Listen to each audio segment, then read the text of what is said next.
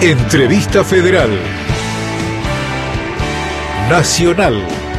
La radio pública. Muy buenos días, oyentes de la República Argentina. Estamos nuevamente en este ciclo denominado Entrevista Federal, en el cual a través de una plataforma digital, periodistas de Radio Nacional en todo el país, tomamos contacto con un entrevistado. En este caso, recibimos y le damos los buenos días la bienvenida y el agradecimiento a Santiago Andrés Cafiero, jefe de gabinete de ministros del Poder Ejecutivo Nacional. Ministro Cafiero, muy buenos días. ¿Cómo le va? ¿Qué tal? Buenos días. No sé si ahí se escucha bien. Se escucha perfecto. ¿Sí? ¿Estamos bien? Bueno. Estamos bárbaros. Un saludo para todos y todas. Este, agradecerles siempre por el trabajo que, que vienen haciendo, de brindar información a lo largo y a lo ancho de nuestro país. Importante y este ciclo de entrevistas federales me parece un gran acierto, la verdad, poder contar con esto y poder interactuar. Me parece que es, un lindo ámbito como para informar y también ayudarnos a pensar y a reflexionar sobre, sobre lo que es la inmensidad de la Argentina. A veces uno eh, se cierra o queda encerrado en un microclima acá en la ciudad de Buenos Aires, pero eh, en la riqueza de, nuestra, de nuestro pueblo, en la riqueza de nuestra gente, ahí donde siempre la Argentina ha encontrado, desde esa diversidad, ha encontrado las mejores soluciones para resolver los problemas cotidianos que van surgiendo. Muy bien, agradecidos por la oportunidad que nos brinda de poder interpelarlo de alguna manera. Yo por mi parte le doy pie a quien va a encabezar con su primera pregunta esta entrevista. El saludo, los buenos días a Iván Rayiti desde LRA5, Radio Nacional Rosario. Iván, el aire es todo tuyo. Adelante. Un gusto saludarlo al jefe de gabinete, Santiago Cafiero, aquí Iván Rachiti de Radio Nacional Rosario, LRA5, y quería preguntarles dos cuestiones puntuales y cortas. Eh, por un lado, la Argentina acaba de cerrar eh, una reestructuración exitosa de la deuda con los eh, tenedores de bonos. ¿Cómo avisora usted lo que se viene la negociación con el Fondo este, Monetario Internacional? Y en segundo término, un poco más viniendo al plano provincial y si se quiere local, eh, hace algunos días atrás, el gobernador de la provincia de Santa Fe, estamos hablando de Ormar Perotti, estableció que a partir de las 19 horas, 19.30, se establece el cierre de las actividades, lo cual generó algunas manifestaciones en el centro de la ciudad de Rosario por parte de diferentes sectores gastronómicos y diferentes personas. ¿Cómo toma usted estas movilizaciones que se realizan en plena pandemia? Desde ya, muchas gracias. Gracias.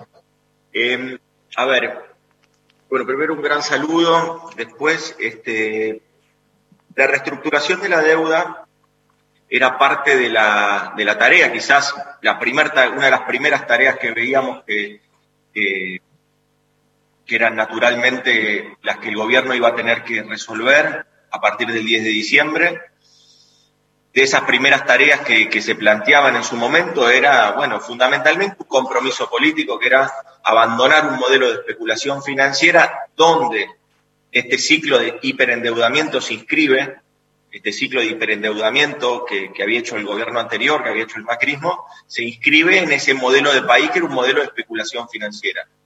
Al tanto el presidente como la vicepresidenta haber hecho un compromiso público y un compromiso político y haber ganado las elecciones, se funda un nuevo contrato social, digamos. Este nuevo contrato social era, bueno, abandonar ese modelo de especulación financiera e ir hacia un modelo de producción y de empleo. En esa línea había que naturalmente resolver eh, un escollo muy importante, cepo al desarrollo económico, que era este endeudamiento brutal que habíamos tenido y la cantidad de vencimientos y de plazos que teníamos. Sin ir más lejos, el presidente lo, ha explicitado eh, en los últimos días, que la Argentina entre el 2020 y el 2024 tenía que pagar de deuda 40, 45 mil millones de dólares. Así que imaginémonos cómo la Argentina hubiera podido afrontar esa deuda eh, y a su vez hacer política pública y a su vez hacer puentes, hacer infraestructura, generar herramientas eh, que promuevan la educación, la salud. La verdad que era prácticamente imposible. Por eso el presidente ya desde el inicio de la campaña y con sus compromisos eh, empezó a plantear que la necesidad de encontrar una resolución al tema de la deuda, de poder reestructurar la deuda, era fundamental. La reestructuración es una, reestructuración súper exitosa, una reestructuración del 99%. Esto es eh, una reestructuración que, se, eh, que, el ministro Guzmán viene trabajando desde diciembre y se logra ahora, negociando eh, con los acreedores, pero siempre poniendo los intereses de la Argentina por delante. Por eso se consiguieron las quitas que se consiguieron, extendieron los plazos, se bajó mucho la tasa de interés, teníamos una tasa de interés promedio de 7 puntos, hoy tenemos una tasa de interés promedio de 3.2, es decir, que realmente se mejoró toda la perspectiva de la Argentina con respecto al tema de la deuda. ¿Eso qué implica en la vida cotidiana? Bueno, que naturalmente tenemos distintas posibilidades ahora una vez eh, que hemos sorteado este, este, este escollo que teníamos para, para hacer un proyecto y un programa de desarrollo económico con inclusión, despejado esto de la deuda, eh, podemos empezar ahora sí a ocuparnos mayor, eh, con mayores capacidades, con mayores herramientas fiscales y de política pública. Si no, todo se lo hubiera llevado la deuda. Esto con inclusión, despejado esto de la deuda, eh, podemos... Ministro, muy buenas tardes. Eh, Jaime González, en el 4 Nacional Comodoro Rivadavia. Eh, la consulta está destinada a saber eh, particularmente cómo se observa eh, desde el gobierno central la situación de la provincia de Chubut, que había frente real de reestructurar una deuda de 800 millones de pesos, al González que hace tres meses no cobran salarios y si existe la posibilidad de destinar algún aporte extraordinario que permita subsanar este compromiso. la provincia de Chubut. ¿Me escucha ahora? Bueno, algún inconveniente técnico tengo. Eh... Ahora te escucho bien. A ver, bueno, Tenemos, tenemos un inconveniente técnico con Comodoro Rivadavia. Jaime González está en la ciudad patagónica. A ver. ¿Ahora me escucha? eh, gracias, Martín. Gracias, Martín, muy amable. Eh, ministro, muy buenas tardes. Le reitero la salutación. Eh, Jaime González desde el U4 Comodoro Rivadavia. La provincia de Chubut atraviesa en este tiempo una deuda de 800 millones de dólares, pero al mismo tiempo tiene una situación estructural grave que cuyos trabajadores se cobran de retrasado tres meses. ¿Hay posibilidades de algún auxilio financiero adicional al que ya le ha proporcionado el gobierno para subsanar este inconveniente estructural? ¿Qué tal? Bueno, mucho gusto este, y saludos también para todos allá. Eh, naturalmente que el Estado Nacional viene siempre generando herramientas de asistencia a las lo venimos haciendo, eh, producto de las dificultades de la crisis que dejó el macrismo, a esa crisis de recesión eh, se le sumó también en una provincia, no solo en esa, pero en distintas provincias también, que tienen son provincias petroleras, la caída del precio de los commodities obviamente fue impactando en las cajas provinciales y a su vez eh, a eso le tenemos que sumar la pandemia. Entonces, eh, realmente se transformó en una situación muy crítica, donde el Estado Nacional lo que fue, eh, lo que armó es un paquete de 120 mil millones de pesos en concepto de la mitad de ATNs aportes del Tesoro Nacional, que son no reembolsables, y después el Fondo eh, Fiduciario de Desarrollo Provincial, que eso es en carácter de crédito a tres años con muchas facilidades. Eso fue el paquete con el que se viene trabajando con, con, todas las provincias argentinas, sin distinción de colores partidarios, ni mucho menos. Lo que trabajando es en la caída de los ingresos que ha tenido cada una de las, de las provincias, tratar de ir aliviando esa caída a partir de estos instrumentos. Lo que nosotros venimos haciendo es trabajando con todos los gobernadores y las gobernadoras para entender cuáles son los diferentes, las diferentes necesidades que van surgiendo y ahí vamos dando la respuesta que podemos. Obviamente que nosotros estamos trabajando codo a codo con todos los gobernadores y las gobernadoras y acá independiente, vuelvo a insistir, independientemente de lo que hacemos es avanzar con políticas públicas, con políticas del Estado Nacional, hay una firme decisión de parte del presidente de, trabajar codo a codo con todos los gobernadores y gobernadoras. Yo no me quería, no quería dejar pasar también una parte de la pregunta que, me hicieron recién, creo que Iván, eh, con respecto a las, a las manifestaciones. Nosotros tenemos que ser muy conscientes que eh, entendemos naturalmente que haya eh, voluntad y vocación de expresar descontento sobre alguna medida, jamás iríamos en contra de eso, somos un movimiento popular, que jamás iríamos eh, en contra de, que, los ciudadanos manifiesten y se manifiesten en libertad. Ahora sí lo que, siempre dijimos desde el primer día es que lo hagan cuidándose, lo hagan con métodos que no se expongan ni ellos ni a terceros. Lo que, vemos es eh, que quizás en las ciudades donde se tiene que tomar medidas de, restricción eh, de actividades, porque el crecimiento de la pandemia, el crecimiento de los contagios empieza a agudizar, justamente en esos lugares donde se tiene que tomar esas medidas es donde se, donde se terminan haciendo estas manifestaciones que lo que hacen es poner en más riesgo, agregar más riesgo a los contagios. Eso es lo que nosotros queremos plantear siempre, que hay otros mecanismos, hay otros mecanismos para expresar el descontento, pero que tengan presente que las medidas que se están tomando no son medidas eh, de política económica eh, que restringían los ingresos de los ciudadanos, como eso sucedía hasta el año pasado, o tarifazos, que no puede entender que hay una reacción en ese sentido. Estas son medidas de cuidado, son medidas para que no nos enfermemos, son medidas para que cuidemos la vida. Esta nueva ética del cuidado que, de la que tanto hablamos eh, tiene que ver con eso. Nosotros tenemos que poder entender que estamos transitando con el resto del mundo una pandemia que tiene, que tiene las mayores potencias eh, de rodillas. Esto lo tenemos que entender, porque si no el análisis es incompleto. No son caprichos de, de un funcionario o caprichos de un referente político. Acá lo que estamos generando son políticas públicas para cuidarnos.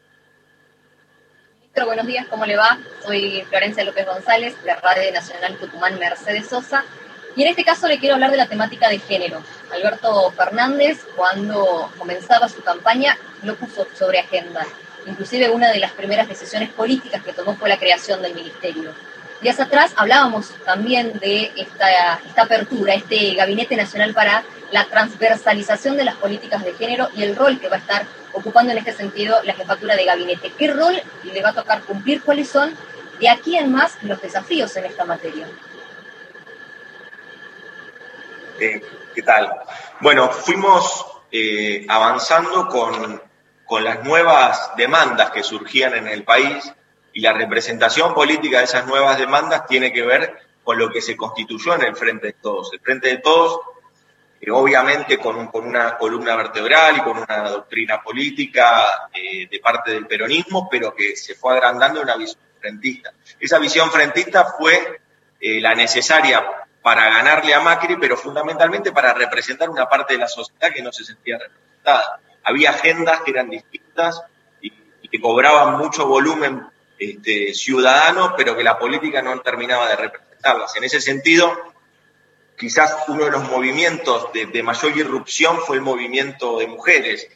Por eso era necesario que la política, que la política pública ahora sí mire a ese movimiento de mujeres y reaccione y tome medidas eh, en consecuencia a partir de abordar la agenda de temas que, ese movimiento de mujeres traía e impulsaba. Así es que se crea el Ministerio de, la Mujer, Géneros y Diversidad para trabajar y operar sobre, sobre toda esa agenda, que es una agenda muy diversa, es una agenda que tiene que ver con, cuestiones económicas, que tiene que ver con, cuestiones de paridad, pero que también tiene que ver con cuestiones este, de avanzar sobre, eh, sobre miradas y prácticas de la salud pública, es decir, es una agenda muy, muy diversa en la que se fue avanzando. Bueno, mismo el cupo trans para, para, para, para el trabajo público, eh, de la administración pública, se fue avanzando. Es, una agenda que, que, lo que irrumpe es en la necesidad de que, desde que, de que el Estado, de que aquellos que tienen la posibilidad de diseñar políticas públicas empiecen a tener en cuenta eh, una agenda que, cobró mucho volumen en Argentina en el último tiempo y que es una agenda que nos hace mejores, fundamentalmente. La agenda eh, de género, la agenda diversa, nos permite tener una mirada mucho más, eh, mucha más propia de los tiempos que se viven. Y, ahí es donde nosotros queremos avanzar, no solo en, las herramientas que podamos diseñar en, este, desde, un ministerio o desde una mesa interministerial, como la que comentabas anteriormente, sino también y fundamentalmente en la interpelación permanente con parte de la sociedad que reclama y que sigue reclamando demandas insatisfechas. Buenas tardes, ministro. Soy Urbano Fraibani de San Carlos de Bariloche, el R30. Hace algunos días sesionó la Cámara de Diputados y bueno, asistimos a lamentables sucesos dentro y fuera del recinto, incluido el retiro de gran parte de la oposición.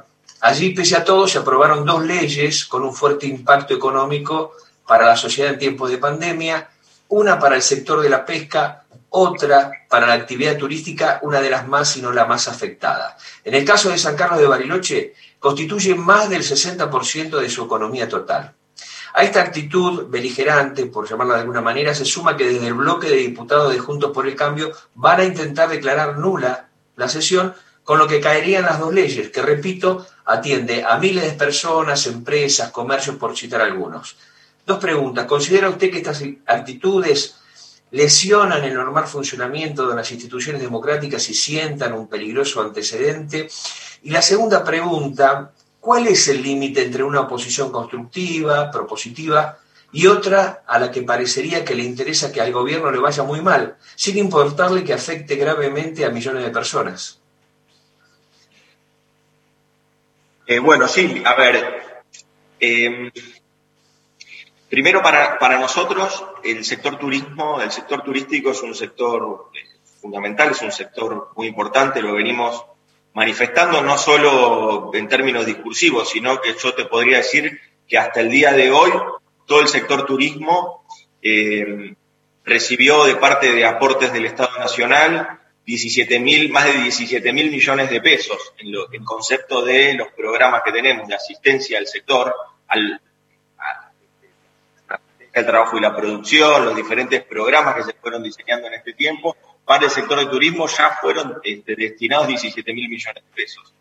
Con respecto a la ley, que es una ley importante que se estaba debatiendo en el Congreso, lo que, lo que le generaba al Estado Nacional es la posibilidad de tener más herramientas de lo que era el ATP hasta acá. Entonces, poder seguir acompañando un sector que nosotros consideramos, al igual que vos, un sector crítico, es un sector que aún le cuesta y que aún le va a seguir costando ponerse en funcionamiento, este, aún cuando tengamos baja de casos y eso, pero no por una cuestión restrictiva de la política o, de orden este, de seguridad, sino por una cuestión fundamentalmente del comportamiento de los consumidores. En ese sentido, teniendo en cuenta ese diagnóstico, eh, se fue trabajando una ley que tenía un paquete de incentivos para el sector. Lamentablemente, el macrismo, que tiene una doble vara, porque cuando ellos son gobierno plantean unas cosas eh, y cuando son oposición plantean otras, cuando tienen una doble vara, porque en los lugares donde ellos siguen siendo oficialismo tienen un comportamiento y entonces las sesiones sí son válidas para, para hacerlas de modo remoto, pero no son válidas para cuando tenemos que discutir en la Cámara de Diputados Nacional, eh, con argumentos falaces, ¿no? Porque bueno, diputado, diputados que han dicho que, en realidad ellos se oponen porque si no es presencial entonces no pueden discutir temas relevantes o temas con, con, mayor ahínco. Bueno, yo les quiero decir a esos diputados que nosotros reestructuramos la deuda que ellos, que ellos contrajeron, nosotros la reestructuramos a partir de reuniones remotas porque en ningún momento hubo misiones, hubo reuniones remotas y nosotros lo pudimos hacer, entonces evidentemente ellos también lo pueden hacer. No es un argumento válido. El argumento, el único argumento que uno ve ahí es que realmente hay una oposición que dice reclamar diálogo político, que dice reclamar diálogo democrático, pero no lo practica. Pero no lo practica. Y no es que no lo practicaron antes, ni siquiera lo practican ahora. Durante cuatro años de Macri no hubo una reunión con los bloques de la oposición, con los bloques de diputados o senadores de la oposición. Y una vez se juntaron. En lo que va de estos nueve meses de gestión, el presidente ya se juntó tres veces con los bloques opositores. Nosotros no declamamos el diálogo democrático y político, nosotros lo practicamos. Esa es la gran diferencia. Muy buenas, buenos días, ministro eh, Paolo Ortiz del RA6, Radio Nacional Mendoza. Mi consulta es específicamente por la relación política que eh, mantiene la provincia de Mendoza con eh, el gobierno nacional, entendiendo esta ida y vuelta de a veces un diálogo con el gobernador, pero por otro lado el jefe de la Unión Cívica Radical planteándose eh, claramente en contra de las medidas que viene tomando el gobierno nacional. Y en cuanto a la reestructuración de la Argentina, la cuestión económica, si se ha pensado específicamente para la región Cuyo, cómo va a ser esa, ese empuje eh, a la hora de pensar en el desarrollo. Sí, claro que la, región cuyana es una región muy pujante desde lo productivo, desde lo turístico también, es un gran polo de desarrollo y nosotros lo vamos a ir potenciando. Eh, tenemos eh, planes y, y, políticas de infraestructura que, van a ir avanzando, que vienen avanzando, eh, y eso va a continuar. Y nosotros también lo que queremos es que en ese sentido la, la política partidaria no tenga este, el, el, calibre de definir los destinos de una provincia o definir los destinos de un, de un Nosotros lo que queremos es que la política pública, lo que son los recursos del Estado, se apliquen en obras, se apliquen en, en políticas públicas, se apliquen en programas que hacen a mejorar la calidad de vida de los mendocinos en este caso. Y que después la discusión política vaya por otro canal. Eh, la discusión política, bueno, habrá proyectos de país. Hasta acá el diputado Cornejo ha cuestionado todo lo que se ha hecho desde el gobierno nacional. Ahora no ha presentado nunca ni una vez una opción distinta. Ni una vez. Él cuestiona todo lo que hacemos nosotros, pero no ha planteado nunca una alternativa. Eh, y al diputado Cornejo, cuando, cuando el gobierno anterior este, eh, le restringía obras o recursos, tampoco lo planteaba. La verdad es que nosotros venimos trabajando de forma coordinada con el gobernador Suárez, eh, tratamos de que él entienda durante un tiempo de que la situación de la pandemia se estaba disparando, se lo, se, lo dijeron los equipos de salud, se lo, se lo dijimos nosotros de jefatura de gabinete y también se lo dijo el propio presidente. Bueno, nosotros hoy lo que necesitamos es seguir trabajando con el gobernador por el bien de los mendocinos. Nosotros no vamos a meter la cola de la política o de la politiquería en una discusión que no, no llega a ningún lado. Nosotros lo que venimos es a mejorar la calidad de vida de todos los ciudadanos y ciudadanas de nuestro país. Y por eso necesitamos que a Mendoza le vaya bien y necesitamos fundamentalmente que Mendoza pueda superar este momento de, difícil porque hoy es una provincia que está creciendo mucho en casos de contagio, necesitamos que, que, bueno, que, adopten parte de las medidas que nosotros fuimos sugiriendo y que en otras provincias fueron, eh, realmente fueron dando resultados. Para eso puede dar testimonio, no le tiene que preguntar solamente a quienes tienen el mismo color político que nosotros, le puede, le puede consultar a, bueno, hasta le puede consultar al gobernador de Jujuy o al gobernador de Corrientes, eh, y ahí va a encontrar, también le puede consultar al gobernador de Chaco, cómo las intervenciones y las sugerencias que se hace del equipo técnico del gobierno nacional eh, son, son todas constructivas y todas tienen que ver con, con tratar de fortalecer los sistemas de salud provinciales para poder, insisto, trabajar y operar sobre una pandemia que, que, nos llegó y que nos cayó, que es una pandemia con la que está luchando el mundo. Bueno, este, en principio eso se inició con una lucha y, y con, una, un aprendizaje en el AMBA y hoy eso se está derramando el resto de las provincias.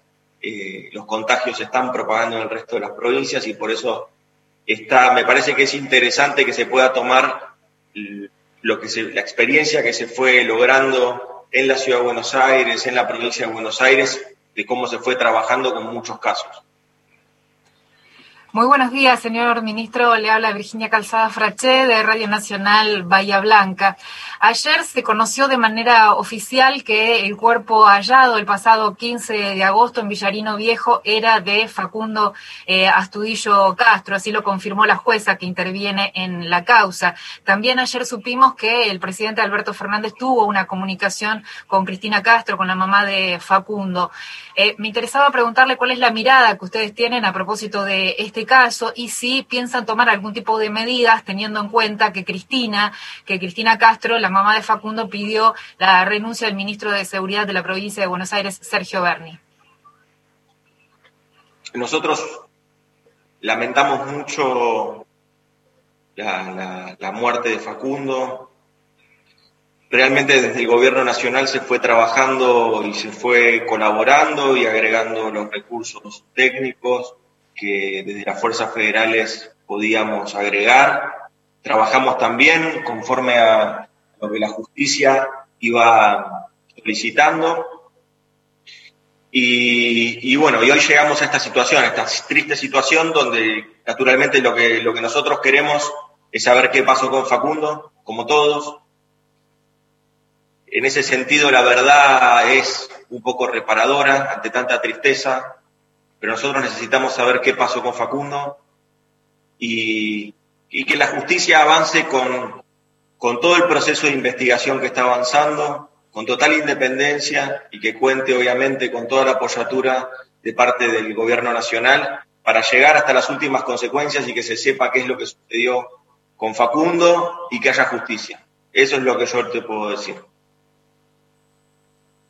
Muy buenos días, ministro. Soy Jorgelina Duarte de Nacional Paraná. Bienvenido por este medio a la capital provincial. Eh, bueno, eh, contarle que estamos atravesando momentos muy difíciles. Eh, tenemos un total de 3.893 casos positivos de coronavirus en la provincia. La capital entrerriana ha vuelto a fase 3. igual que la ciudad de Gualeguaychú. Y bueno, preguntarle en este contexto en el de incertidumbre que estamos atravesando todos los argentinos, em, ¿cuál es su visión de lo que va a dejar la pandemia para la Argentina eh, como lección o como enseñanza, ¿no? Y em, cuál va a ser eh, o qué es lo que le va a indicar a este equipo de gobierno en un tiempo que la Argentina ya está recuperada. Bueno, en este caso, eh, primero un saludo para todos. Este, para toda la audiencia entrerriana. Este, mucha fuerza en este momento. Aquí en, la zona del AMBA se fue, eh, todavía sigue habiendo muchos casos, pero, pero todo ese impacto del crecimiento al principio, la verdad que, que fue muy duro y hay que cuidarse mucho, hay que tener un mensaje, me parece también ustedes, son quienes tienen a su cargo, parte de la comunicación este, diaria, me parece que es importante llevar tranquilidad y llevar también conciencia de la necesidad que tenemos de cuidarnos entre todos. Y cuidarnos entre todos es no solo usar el tapaboca y tener ciertas pautas de higiene, sino también es tratar de restringir la movilidad a lo máximo que podamos. A lo máximo que podamos que el que pueda trabajar desde su casa, trabaje desde su casa, que el que pueda moverse lo menos posible lo haga y obviamente no tomar riesgos con respecto a las reuniones sociales.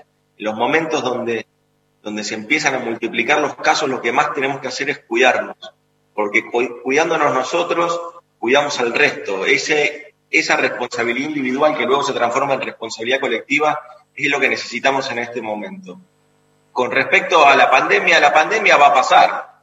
Va a pasar en el mundo, va a pasar en Argentina. Eso va a suceder. ¿Cuándo va a suceder? Bueno, el mundo no lo sabe. Nosotros sí lo que tenemos es una pauta, que no es menor. La pauta es la vacuna, que la va a producir la Argentina. Argentina va a producir una vacuna contra el coronavirus. ¿Ustedes saben cuántos países hoy tienen capacidad o, están produciendo una vacuna para el coronavirus? 16 países.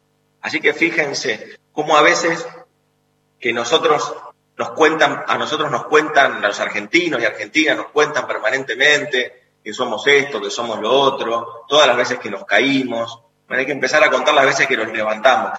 hay que empezar fundamentalmente a contar las potencialidades que tiene, nuestra capacidad productiva, nuestra capacidad eh, productiva y tecnológica, la formación de nuestros científicos y científicas para poder aplicar y ser uno de los pocos países que está con capacidad para fabricar la vacuna. Argentina va a fabricar la vacuna para la Argentina y para Latinoamérica. Así que fíjense cómo la ciencia eh, en nuestro país, las universidades públicas, educación, herramientas de, que se vienen sedimentando durante años. Lamentablemente, gobierno anterior, con un sesgo ideológico muy marcado, lo único que hizo fue lastimar y lesionar.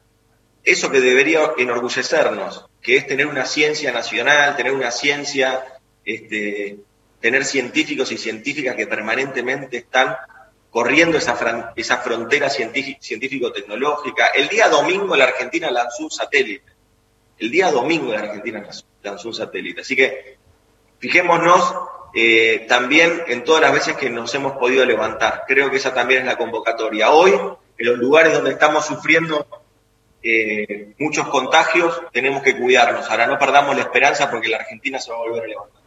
En el aire de Radio Nacional estamos en la entrevista federal en diálogo con el jefe de gabinete, Santiago Cafiero. Doy los buenos mediodías desde LRA1, Buenos Aires. Mi nombre es Andrea Valdivieso. Quería preguntarle, retomando a Virginia Calzada Frache de Radio Nacional Bahía Blanca y las sospechas que hay sobre violencia institucional en el caso Astudillo Castro, Amnistía Internacional reportando 30 casos de violencia institucional en el marco del aislamiento social preventivo y obligatorio, las marchas que se están convocando para pedir justicia por los casos de gatillo fácil. Y hace unas semanas la ministra Frederick, que dijo que hay que legislar para evitar los casos de violencia institucional, quería saber si el Ejecutivo Nacional está trabajando en torno a esta problemática y si es posible crear un órgano satélite que controle a las fuerzas de seguridad, inclusive en las provincias. ¿Qué tal? Nosotros eh, tenemos diálogo con, naturalmente, con con nuestro bloque de diputados. Ellos vienen trabajando en propuestas eh, relacionadas a marcos normativos eh, que tienen que ver con la violencia institucional, que tienen que ver con prevenir la violencia institucional. Nosotros somos parte de un proyecto político y, toda nuestra formación está ligada a la defensa de los derechos humanos por sobre, por sobre todas las cosas. Y en ese sentido nosotros vamos a seguir avanzando. Esa es parte de nuestra identidad también. Eh, en esa línea, si, si avanza un marco normativo para tratar de, este, de evitar la violencia institucional, bueno, nosotros esperamos que ese debate se vaya dando. A su vez, lo que nosotros venimos haciendo y trabajando es con la justicia para, para bueno, que si evidentemente hubo excesos, eh, que esos excesos se paguen. Nosotros no vamos a recibir a, nadie que haya disparado por la espalda, a premiarlo en la casa de gobierno. Eso no es nuestro gobierno, eso fue el gobierno anterior. Nosotros no vamos a trabajar en esa línea. Nosotros tenemos un férreo compromiso con los derechos humanos y así va a seguir siendo. Si evidentemente eh, o si surgen evidencias de que hay abusos de parte de la fuerza, bueno, nosotros seremos parte de quienes estemos al lado de esas víctimas para castigar a aquellos que se hayan excedido y que hayan tenido eh, y que hayan generado violencia institucional. Nosotros no los vamos a apañar, no los vamos a recibir en la Casa de Gobierno premiándolos. Ministro Rosario Vázquez de LRA 24 Río Grande, Tierra del Fuego, lo saluda. Mi pregunta va respecto a la reciente promulgación de la Ley de Espacio Marítimo y de creación del Consejo Nacional de Malvinas. ¿Cómo va a beneficiar esto a la provincia de Tierra del Fuego en relación a esta conexión especial que tienen ambas islas? Bueno, en primer lugar, todo lo que es este, la producción ligada a la industria de la pesca, evidentemente eso va a tener un impacto muy positivo en la provincia este, y esperamos, bueno, que, ese, todo ese desarrollo que, supone una modificación normativa de estas características, todo ese, ese desarrollo se traduzca en inversiones, en mayor empleo, en mayor cantidad de empleo, en mayor calidad en el empleo, y, eso me parece que es, es, fundamental. Eh, luego, lo otro es siempre ligado a, nuestro reclamo de soberanía, que va a seguir estando, que vamos, vamos a seguir este, promocionándolo. Tal es así que nosotros hemos creado en este, en este gobierno la Secretaría de Malvinas eh, en, el marco de la Cancillería Nacional. Hemos creado esa Secretaría y hemos puesto a una persona proba, honesta, eh, que ha trabajado también la temática, que es Daniel Filmus, y venimos con, con él también trabajando la agenda necesaria para seguir este, en los reclamos que la Argentina tiene históricamente y también avanzar en políticas que tienen que ver con mejorar los perfiles productivos de, una industria tan importante como es la industria de la pesca. Ministro Claudio Orellano desde Córdoba lo saluda desde Radio Nacional. ¿Cómo le va? ¿Cómo anda? Bien, muy bien. ¿Cómo anda? Bueno, bueno, eh, naturalmente la preocupación también en Córdoba es alarmante, la cantidad de casos desde el 9 de julio a esta parte, la cantidad de casos que han aumentado de coronavirus en la provincia. Eh, teniendo en cuenta que hasta el 9 de julio teníamos eh, mil, mil afectados y hoy ya superamos los 9.300, 9.377 para ser más exactos, 479 afectados en el día de ayer, récord en la provincia de Córdoba, 200 pertenecen a la, a la capital cordobesa y se reportaron cuatro fallecimientos, llegando a algo más de 120 los muertos ya en la provincia cuando teníamos 30 al 9 de julio. Ayer el presidente de la República, en, en un diálogo con, con un canal de noticias, en una entrevista que él que él llevó a cabo, dijo que no iba a permitir que se llegue a un punto de colapso eh, en el sistema sanitario concretamente y en caso que, que, se aumente, digamos, la ocupación de las camas de terapia intensiva, va a accionar el botón rojo. Eh, ¿Cuál va a ser la resolución de acá el 21 de septiembre? El gobierno de Córdoba ha pedido más permisos porque el gobierno de Córdoba, acá en la ciudad particularmente, estamos en fase 5, donde hay mucha actividad comercial, donde prácticamente se ha desmadrado la ciudad de Córdoba, hay mucha circulación y me genera mucha preocupación que una parte de la sociedad no sea tan responsable. El gobernador ha pedido al gobierno nacional más flexibilización. ¿Qué se hace desde el gobierno nacional eh, para con el gobierno de Córdoba? Si va a prestar más ayuda, si han hablado con el gobernador Schiaretti, de qué manera va a actuar el presidente, si va a ser más rígido con el tema del aislamiento y de también de la DISPO, que es el distanciamiento preventivo social y obligatorio. ¿Qué tal? Sí, a ver, eh, naturalmente que acompañamos a todo el pueblo cordobés eh, en este momento, que, es cierto lo que planteás, hay un crecimiento de casos, no es solamente en, la provincia de Córdoba, hay un crecimiento de casos en, el resto del país, eso es lo que se fue viendo. Nosotros pensemos que hace un mes y medio, por ejemplo, el 93% de los casos que se iban registrando estaban en la zona del ámbar. Ahora el, este, el 63% está en la zona Es decir, el interior del país pasó de tener poco, poco más del 7% a estar hoy en el 37% de la cantidad de casos que se registran a nivel país.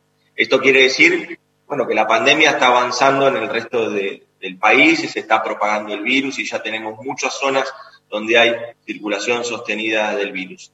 ¿Eso impacta sobre los casos? Claro. ¿Debe preocuparnos? Bueno, debe ocuparnos.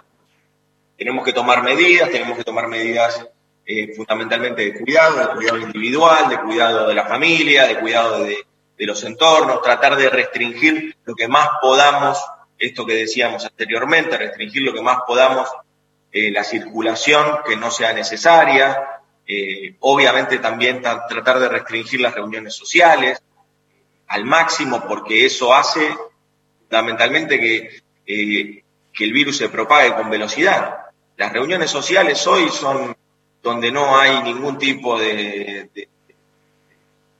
protocolo. Uno puede tener un protocolo para una industria, lo puede fiscalizar, uno puede tener un protocolo para un comercio y lo puede fiscalizar, hasta puede tener un protocolo para un espacio público y lo puede fiscalizar. Ahora, un protocolo para dentro de una casa es muy difícil. Ahí es donde realmente necesitamos la responsabilidad eh, social, individual, que luego se transforma en responsabilidad colectiva, naturalmente. En este caso, eh, para nosotros es central seguir marcando esto, que necesitamos que se cumplan las medidas eh, que se establecen, que son las de tratar de aplacar la circulación lo más que podamos. Si nosotros aplacamos la circulación, lo limitamos al virus a que se propague con velocidad.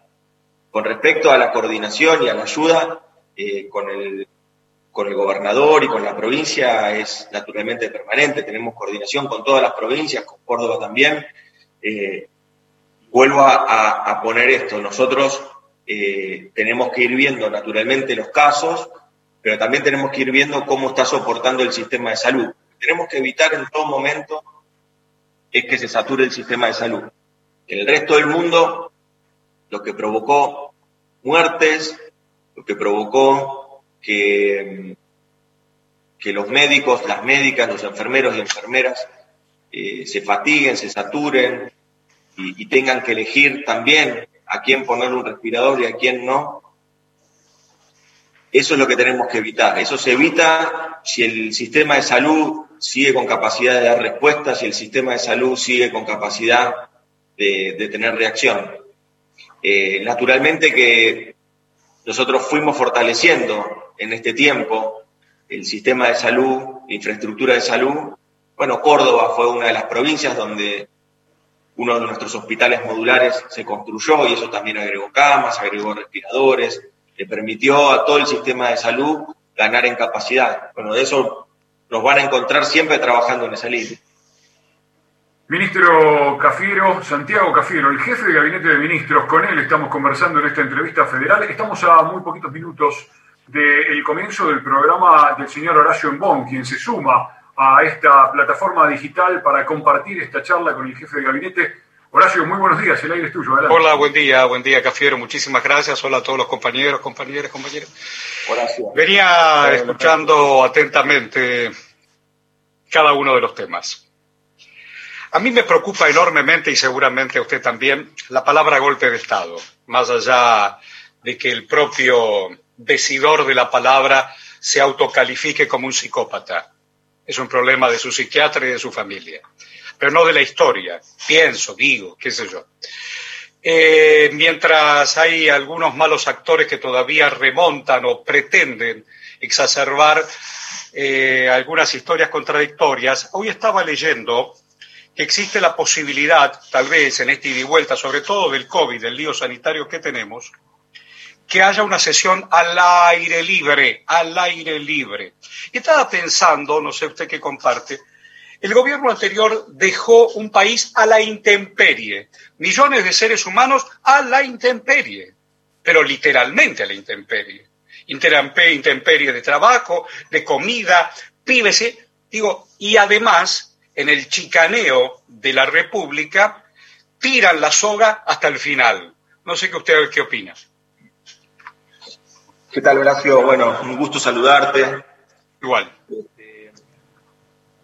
realmente eh, para nosotros este, es importante también marcar cuál ha sido nuestra actitud, porque acá lo que, lo que, se, lo que, lo que tratan de suponer es que tenemos una actitud hasta autoritaria o casi patoteril o que no queremos promover el diálogo político o el diálogo democrático. Y acá yo no quiero hablar mucho de lo que hemos hecho nosotros, aunque sí lo tengo que enumerar, pero sí también quiero hablar de lo que sucedió cuando el macrismo fue gobierno. Cuando el macrismo fue gobierno, las decisiones no eran decisiones que se tomaban con un perfil federal. Se acompañaba a un puñado de gobernadores que, acompañaba al expresidente. Y después nada más, no había obras, no había nada. Nosotros cuando llegamos había 33 mil millones de pesos de deuda en obra pública para el resto del país obras que no se hicieron nunca. La provincia de Formosa no recibió en cuatro años una sola obra. ¿Por qué? Porque el gobernador es peronista. Nosotros no vamos a repetir eso. Luego, eh, se declama diálogo democrático y este gobierno, un gobierno que permanentemente fue al Congreso, fue a dar debates. El presidente se reunió tres veces con los jefes de bancada de la oposición, más de 70 veces, más de 70 oportunidades, ministros y secretarios de Estado fueron a dar informes este, presenciales o virtuales a, ambas cámaras, al Congreso. Entonces, también hay que resaltar esto. El macrismo, Macri no se juntó ni una vez en cuatro años con los jefes de bloque de, de, la oposición. Durante todo el año pasado, un solo ministro fue al Congreso. Durante todo el año pasado, mejor dicho, durante este año, donde este año seis meses son en pandemia, durante este año ya hubo más sesiones en el Senado y en la Cámara de Diputados que durante el año pasado con el, con el macrismo. Digo, sin duda, por eso cuando hablan de la República, de la República. Absurdo. Hablan de República, de un gobierno que se manejó anteriormente por decreto también de necesidad y urgencia, ignorando el país que no los acompañaba. Más, una persona que está procesada, jugando al golf o al fútbol fuera, indicando por teléfono en una propia interna que la tiene toda desarmada, y no es mi preocupación, pero sí mi preocupación como ciudadano es que el Congreso funcione, le diga a quienes forman parte de su interna, levántense y váyanse. Yo como ciudadano digo, ¿dónde estamos? ¿Esta es la república que quieren? Yo como ciudadano no la quiero. Nosotros tenemos que estar muy conformes del Congreso, del funcionamiento del Congreso. Claro. En plena pandemia, la Cámara de Senadores, la Cámara de Diputados se puso a funcionar de forma remota. Fueron de los eh, Argentina fue de los primeros países en lograr que se sesione de forma remota. Y ahora dicen que no, que la forma remota no, no, este, no sirve para dar grandes discusiones. Nosotros reestructuramos una deuda de forma Cafiero, Cafiero, ellos son los que virtualmente pretendían votar. Hay que hacer un voto electrónico, no presencial, pero cuando tienen que poner el cuerpo, virtualmente dicen, no, esa no juego. No, es cosa de pibe. Así no. No, se tienen, ¿sabes lo que pasa? Ellos se tienen que, ellos se tienen que comprometer con las cosas que dicen ellos tienen, gozan todavía de una gran cobertura mediática que apaña las cosas que han dicho hace pocos meses incluso, o de lo que han hecho. Eso los pondría en contradicción. Ahora, como nadie se los dice, es muy difícil. Claro. Ahora, lo cierto es que ellos eh, fueron parte de un gobierno que endeudó, fueron, fueron parte de un gobierno, pero no hace mucho tiempo, hace nueve meses, diez meses, fueron parte de un gobierno que nos dejó endeudados, que nos dejó una recesión, que destruyó pymes, que destruyó empleo, que aumentó la pobreza. a esa crisis del macrismo se le suma la crisis de la pandemia. Y nosotros tenemos un presidente que está trabajando, que reestructura una deuda, que logra que la vacuna se, haga en la Argentina, que genera planes de cuidado y programas de cuidado de los ingresos, de la salud, fortalece el sistema de salud, lanza un satélite. Ahora, sin embargo, le damos, sin embargo, le damos casi la misma trascendencia a alguien que está en Europa, a alguien que está viajando por el mundo. Eso no está bien. Eso no está Pero además, hay algo interesante. El que se dijo psicópata, que formó parte, para mí, como ciudadano y periodista, de los golpes económicos de la Argentina. Primero la privatización del 90, la bomba del 2001 con la devaluación, con el multimedio de la trompeta. A mí no. Cuando formaron parte de los golpes de Estado, pretenden otro golpe de Estado económico para demorar la Argentina. Discúlpeme euforia, pero como ciudadano y periodista comprometido, yo no puedo dejarlos pasar de largo. No, pero está bien. Es que claramente eh, Hoy se rescataba aerolíneas argentinas. Que no tienen que ver con lo que somos nosotros. La realidad democrática de la Argentina, pese a quien le pese, es un hecho. Nosotros Así hemos logrado. Así es. Durante el año pasado hemos logrado en un momento donde toda la región tenía dificultades este, y donde incluso había habido un golpe de Estado, este, golpe institucional, en, Bolivia, en ese momento la Argentina de todos modos logra resolver un traspaso de gobierno de forma institucional y democrática. Ahí va. Yo quiero agradecerle enormemente y compañeros y compañeros, gracias por también darme la oportunidad, Viviloni. Gracias, Cafiero, te doy un gran abrazo. Gracias, Horacio, un gran abrazo. Viviloni, querido. Gracias Horacio, gracias ministro. Nosotros nos acercamos ya al final. Queremos agradecerle la deferencia que ha tenido el jefe de gabinete de ministros de atender a Radio Nacional, de conversar con periodistas de Radio Nacional en todo el país en esta entrevista federal. Gracias, Cafiero. Gracias a ustedes. Gracias a los compañeros que han participado de esta entrevista federal, a Iván Rachiti en Rosario, a Jaime González en Comodoro Rivadavia en el EU4, en el RA15 Tucumán Mercedes Sosa, Florencia López González, en Bariloche, Urbano Flaivani, desde Mendoza Paola Ortiz, Virginia Frayé desde Bahía Blanca, Jorgelina Duarte desde Paraná, Andrea Valdivieso desde Buenos Aires, Rosario Vázquez desde el sur del país en Río Grande y Claudio Orellano, flamante incorporación de Radio Nacional desde LRA7 Radio Nacional Córdoba. Gracias compañeros.